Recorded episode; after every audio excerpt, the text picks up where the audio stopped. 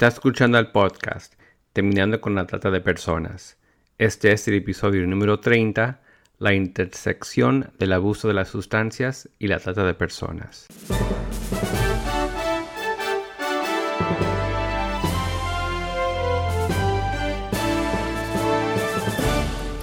Bienvenido al podcast Terminando con la Trata de Personas.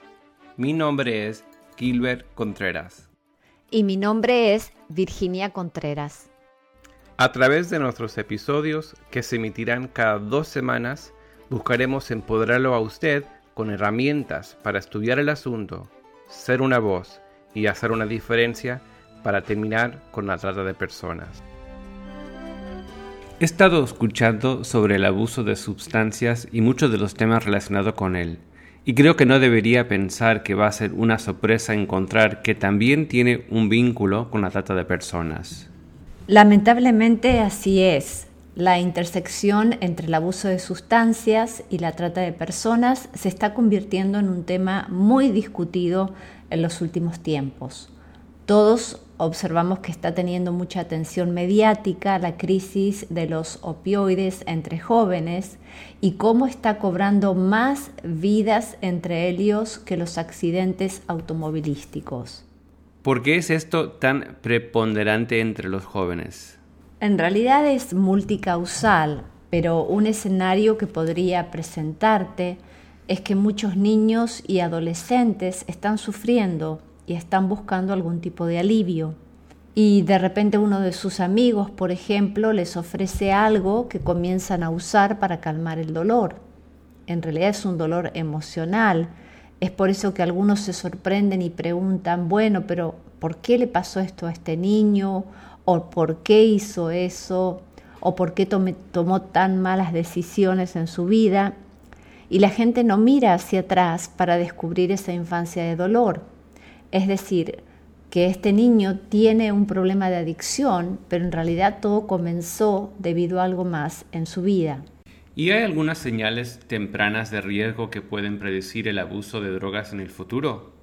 Algunas de las señales de riesgo, no determinantes, pero sí de riesgo, que se pueden ver en la niñez temprana, son la conducta agresiva, la falta de autocontrol o un temperamento difícil.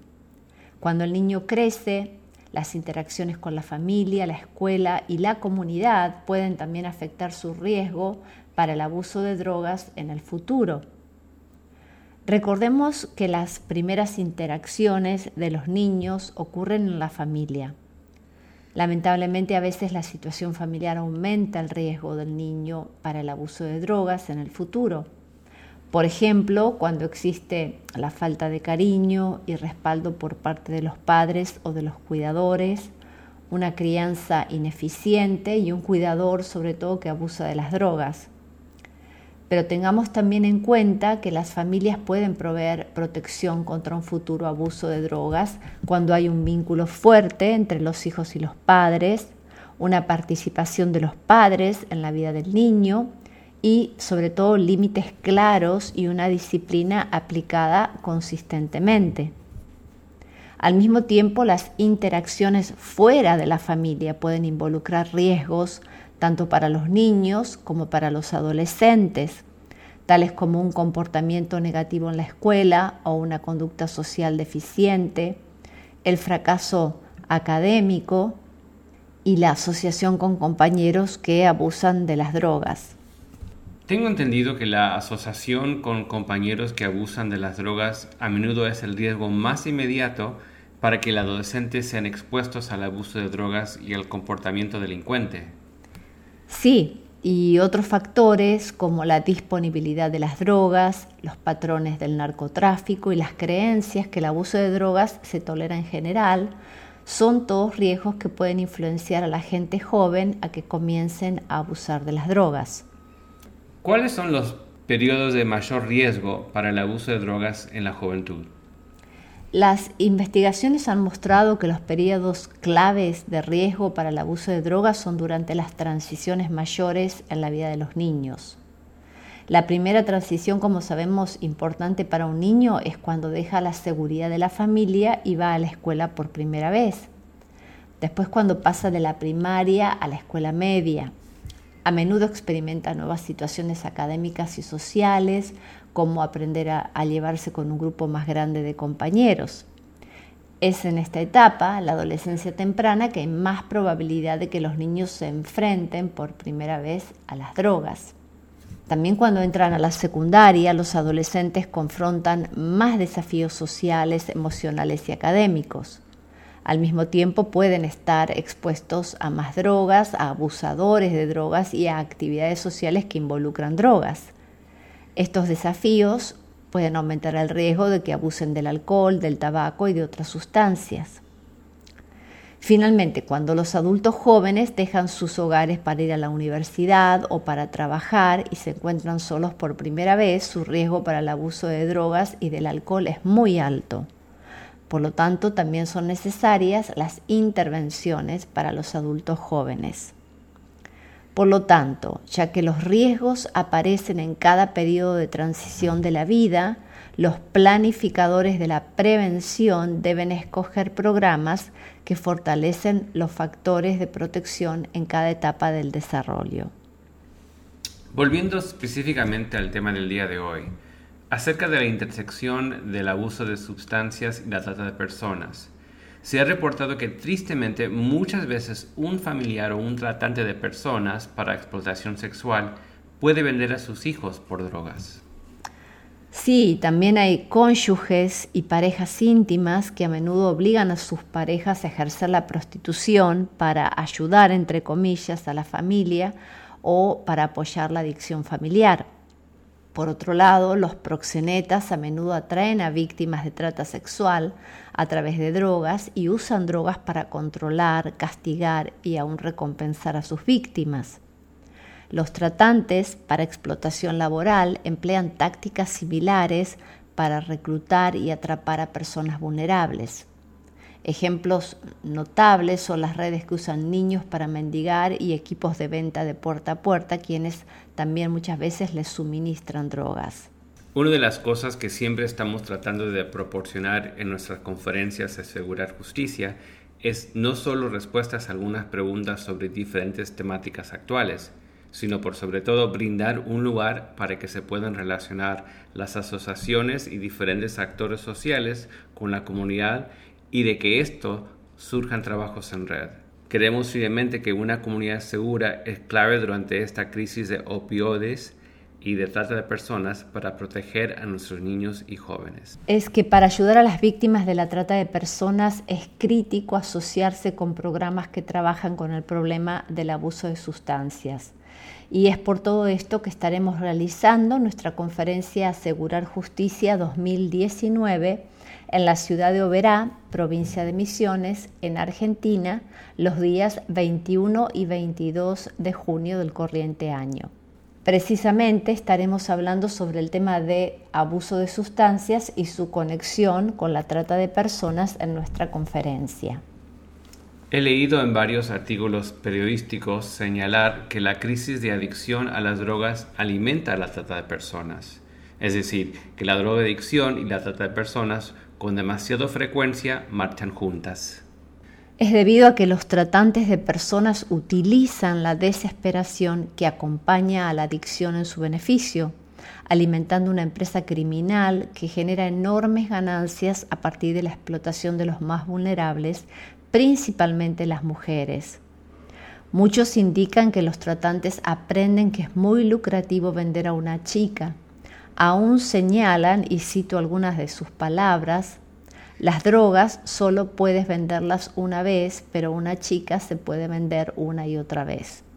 El uso de drogas para ejercer la prostitución se está expandiendo, dicen las autoridades, lo cual está aún cambiando la manera en que las autoridades policiales consideran la prostitución. Existe una conexión explícita entre la drogadicción y la explotación, ya que los drogadictos representan una población vulnerable, lo que los convierte, como dijimos, en víctimas ideales para los tratantes. O sea, que los tratantes atrapan a los que luchan contra la adicción a las drogas de manera deliberada y calculada. Sí, Y hay reportes de que los tratantes incluso se han estacionado fuera de las clínicas de recuperación en algunos lugares de Estados Unidos y han atraído a hoteles a mujeres con promesas de drogas, alimentos y vivienda. Y una vez admitidas en los hoteles, las mujeres son encerradas y obligadas a tener relaciones sexuales con clientes. Con los altos niveles de adicción a los opioides, las drogas se utilizan como una forma de reclutar y controlar a las mujeres en el comercio sexual. Y una vez que una víctima se incruste de alguna manera en la vida de la explotación sexual, la adicción a las drogas también puede desarrollarse por la necesidad de enfrentar el horror de la vida diaria. Es tan frecuente estar drogada porque es una forma de superar el trabajo de una noche. Hay una frase que indica, sin clientes no hay trata. Porque la demanda del sexo comercial, principalmente de hombres, alimenta la trata para explotación sexual. Los compradores masculinos crean la demanda. El 100% de la causa de trata sexual comienza con los compradores todos los millones de dólares de la trata sexual proviene de las billeteras de compradores, muchos de los cuales no saben o dicen no saber que las víctimas pueden ser menores de edad. He leído reportes que incluso aquellos que participan voluntariamente en el trabajo sexual comercial, al menos voluntariamente en los ojos de la ley, pueden haber sido introducidos a él a través de la explotación de menores. La persona promedio que se dedica a la prostitución comenzó como una víctima de la trata sexual. La evidencia es abrumadora de que casi nadie hace esto a menos que estén bajo algún tipo de presión. Y es por todo esto que nosotros creemos en la importancia de la prevención. ¿Qué es la prevención? Se denomina prevención al conjunto de medidas que se adoptan con anticipación antes de que ocurra una determinada situación o para minimizar sus efectos negativos. Por ejemplo, la prevención del consumo de sustancias psicoactivas es evitar o reducir los diversos factores que influyen para que un sujeto llegue a consumir drogas, así como las consecuencias que se derivan de este. Esta es una de las razones por las que alentamos a llevar adelante la campaña de la cinta roja contra las drogas. ¿Podrías explicar a nuestros oyentes en qué consiste? Sí. La campaña de la cinta roja contra las drogas es un programa de prevención de drogas del 23 de octubre al 31 de octubre de cada año. Es una forma para que las personas y las comunidades se unan y tomen una posición visible contra las drogas una forma de demostrar su compromiso personal a un estilo de vida libre de drogas de usar una cinta roja en esta semana. ¿Y cómo se inició esta campaña? La campaña de la cinta roja contra las drogas se inició en 1985 cuando los traficantes de drogas en la Ciudad de México asesinaron a un agente de la DEA, the US Drug Enforcement Administration. A partir de ese hecho se adoptó la tradición de utilizar una cinta roja como símbolo de la intolerancia hacia el uso de las drogas. La misión de la campaña de la cinta roja contra las drogas es presentar un compromiso unificado y visible hacia la creación de una nación libre de drogas. Entonces es importante todos los recursos y tiempo que invirtamos en prevención. Por ejemplo, el Instituto Nacional sobre el Abuso de Drogas del Departamento de Salud y Servicios Humanos de los Estados Unidos explica que los programas de prevención basados en la investigación se enfocan en una intervención temprana en el desarrollo del niño para fortalecer los factores de protección antes de que se desarrollen los problemas de conducta. Las investigaciones realizadas durante las últimas dos décadas han tratado de determinar cómo comienza y cómo progresa el abuso de las drogas. Hay muchos factores que pueden aumentar el riesgo de una persona para el abuso de drogas, como mencionamos con anterioridad.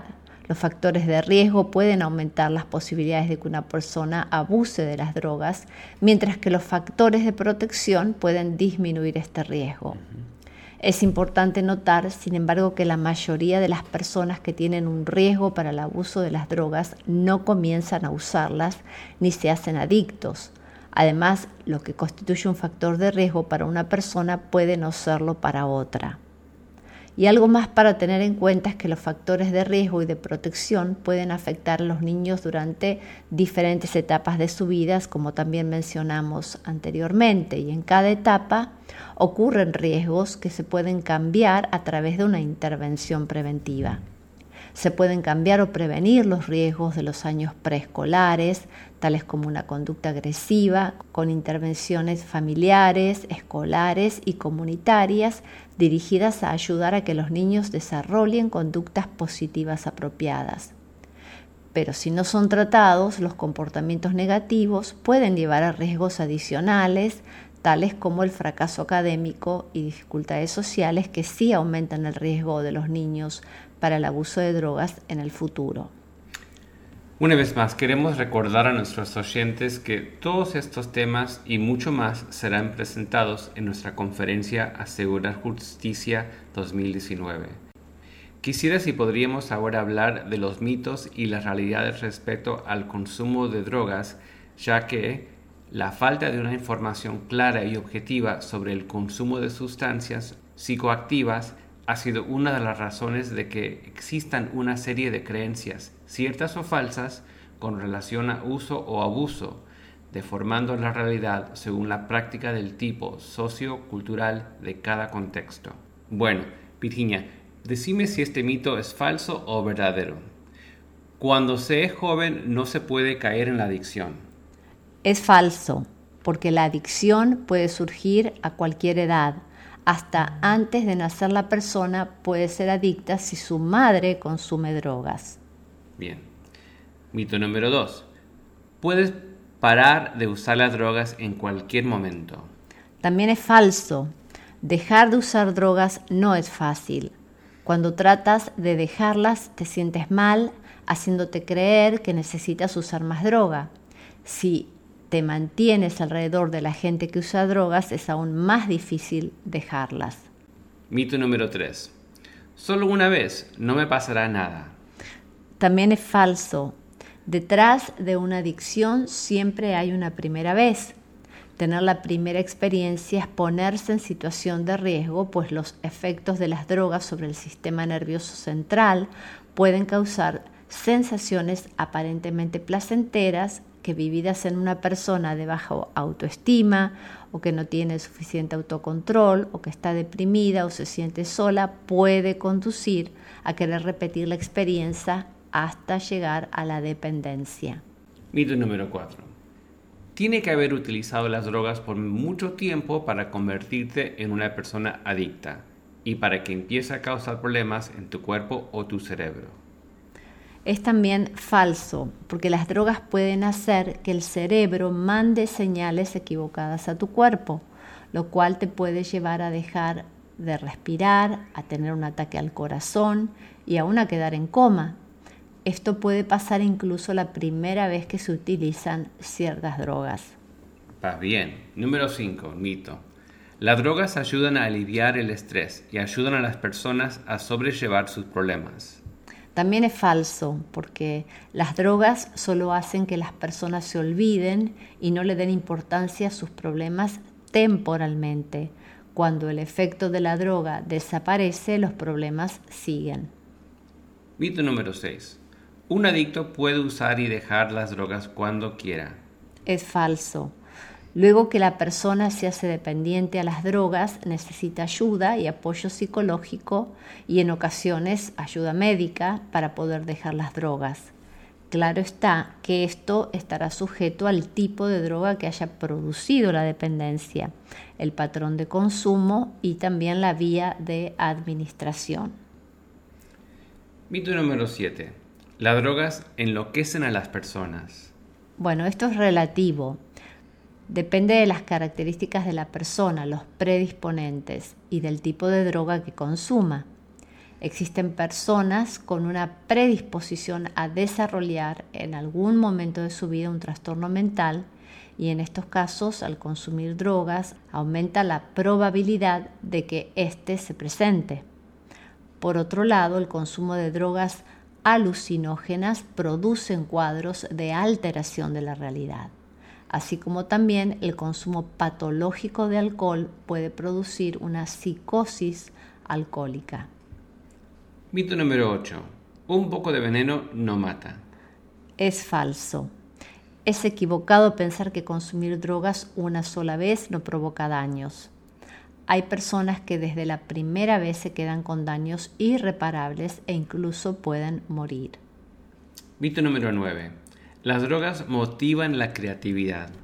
Esto también es falso, porque las drogas por sí solas jamás otorgan habilidades que no existan de manera natural en las personas. Seguramente los artistas que las han utilizado habrían creado las mismas obras de arte sin necesidad de consumir drogas. Mito número 10. Las drogas aumentan la potencia sexual. Es falso.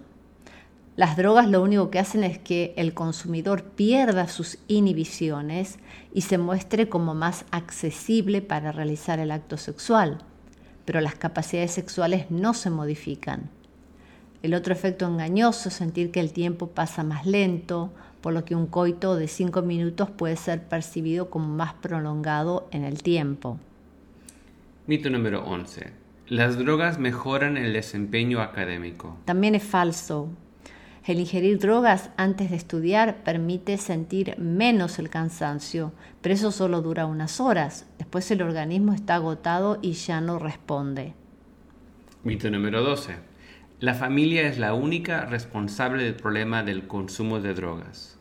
Eso también es falso porque la responsabilidad es de todos aun cuando la familia tiene un rol muy importante, son múltiples las causas asociadas a las drogas en sí misma, al individuo, la escuela, la comunidad y la sociedad en general. Mito número 13. Si consumo drogas es mi problema, no de ustedes. Es falso. Por cada persona que sufre una adicción hay una familia, un grupo de amigos, un colegio, un barrio que de una u otra manera sufren las consecuencias de la enfermedad. A diferencia de otras enfermedades, la adicción a sustancias no solo compromete a la salud personal, sino también la salud familiar y social. Mito número 14.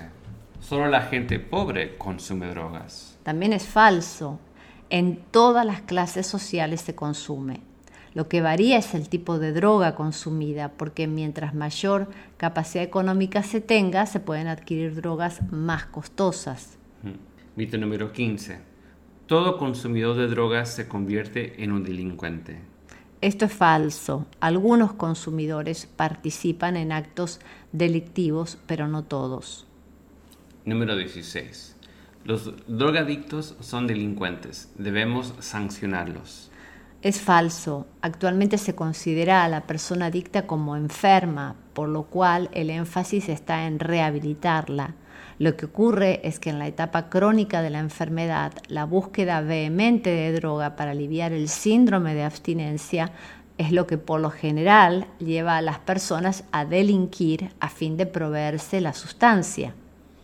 Mito número 17. Las pastillas para dormir pueden comprarse en las farmacias o ser recetadas por personal médico para tratar cualquier problema.